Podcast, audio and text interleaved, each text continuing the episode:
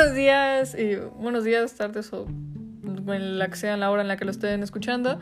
Bienvenidos a otro episodio de Alma en Blanco. Esta vez volvemos a tener nuestra misma invitada de la anterior, bueno, el anterior podcast, que es Abril García, mi hermana. Aquí está. Eh, muchas gracias por invitarme de nuevo. La verdad es que desde la vez pasada me gustó mucho porque pues pude aprender cosas que realmente no conocía sobre el empirismo. Entonces pues estoy emocionada por ver de qué es de lo que vamos a hablar el día de hoy. El día de hoy de lo que vamos a hablar va a ser de la, eh, creo que manera del conocimiento de Kant. ¿Sabías de qué se trata? Eh, no.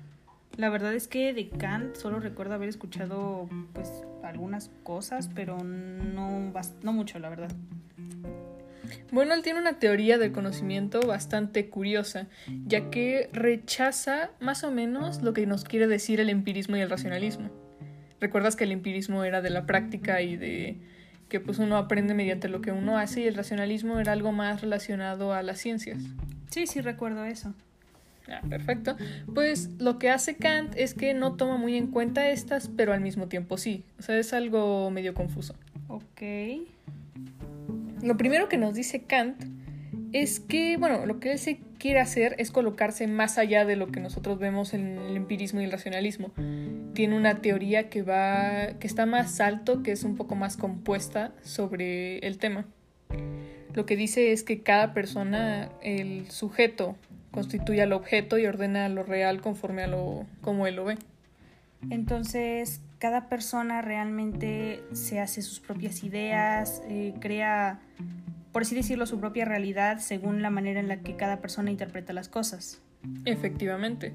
Nosotros podemos estar viendo la misma película que puede que no explique el concepto muy claro y yo lo puedo entender de una manera y tú lo puedes entender de otra manera completamente diferente. Me recuerda mucho a la imagen de las personas que están mirando eh, columnas desde dos perspectivas diferentes. Es el mismo dibujo, pero una persona está en la parte de arriba y la otra persona está en la parte de abajo. Una persona está viendo tres columnas y la otra está viendo cuatro. Eh, lo que esa imagen te quería dar a entender en esos tiempos, yo recuerdo, era que no tenías que criticar a la gente por las creencias que ellos tenían, porque cada quien veía las cosas de manera diferente. Exactamente. Igualmente, lo que nos dice es que tú cómo relacionas el conocer y el pensar. Pues tienes que conocer algo para poder pensar en ello de manera correcta, ¿no? O sea, pero pues de todos modos creo que puedes pensar en cosas sin conocerlas realmente. Mira, lo que él nos dice es que tú absolutamente puedes pensar cualquier cosa. O sea, tú puedes pensar ahorita en lo que se te dé la gana, unas tijeras o Sí, una sí, sí. botella. Sí, sí, sí. Pero el conocer es aplicar esos conocimientos sobre una actividad empírica, ¿Cómo? como poner tus pensamientos en práctica.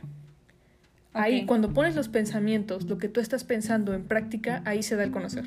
O sea, por ejemplo, si estoy pensando en utilizar tijeras, solo es un pensamiento, pero en el momento de utilizarlas para cortar algo, ¿eso es conocimiento? Ujú, aproximadamente. Ok. Y el pensar es algo mucho más abarcativo. Tú puedes pensar en completamente cualquier cosa. Puedes abarcar lo que se te venga a la cabeza simplemente con el pensando. Pero cuando conoces, el conocer es una actividad mucho más rigurosa que el simple El pensar. pensar. Ajá. Exactamente. Así también tenemos que la razón establece los marcos, que es lo que te estaba diciendo antes, y los sentidos la prueban. Es una combinación del, razonam- del razonamiento y el empirismo. La razón te establece lo que puedes hacer y los sentidos comprueban lo que tú pensaste que podías hacer. Ok, sí, o sea, como el mismo ejemplo, tú puedes pensar en estar, en hacer un pastel, pero realmente hasta el momento en el que lo haces es cuando compruebas que tus pensamientos eran ciertos, que la manera en la que planeabas hacerlo era la correcta. Exactamente. Aproximadamente lo que hace el sistema educativo. Ok. Así también tenemos que muchas veces en nuestro todo conocer nos hace falta una mayor democratización de lo que es el conocimiento. Porque nos decía en el video que te envié, no sé, que la tecnociencia es los únicos o los que se consideran más válidos de todos los conocimientos que vendrían siendo la ciencia y la tecnología. Se creen como las bases más efectivamente válidas para brindar un conocimiento exacto. Pues simplemente en las escuelas o en las universidades podemos ver ese tema.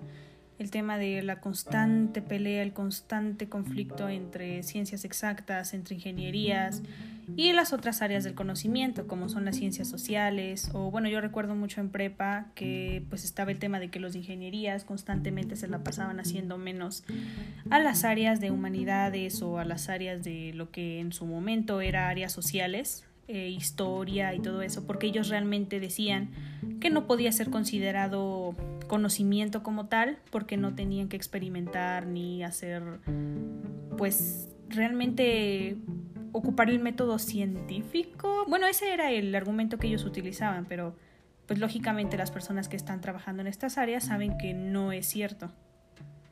Efectivamente, ahí es donde se ve que hace falta la el concepto de que todos los conocimientos son válidos de diferentes maneras y tomarlos a todos como lo que son, una manera de ampliar nuestra mente y nuestro sí, nuestra mente a mayor a una mayor fuente de, de saber.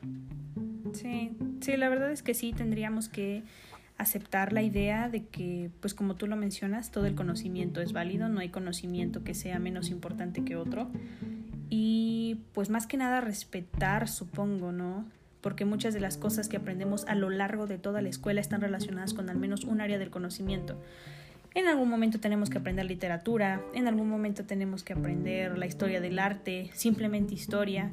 Entonces desacreditar estas áreas del conocimiento sería desacreditar todo lo que en su momento llegamos a aprender y todo lo que en su momento llegó a conformar la fuente de conocimiento que ahora tenemos. Exactamente. Creo que simplemente hace falta tener una mente más abierta y aceptar a todo como es. Y como tú dices, efectivamente, el respetar también las otras áreas. Y lamentablemente ya se nos fue el, tiempo.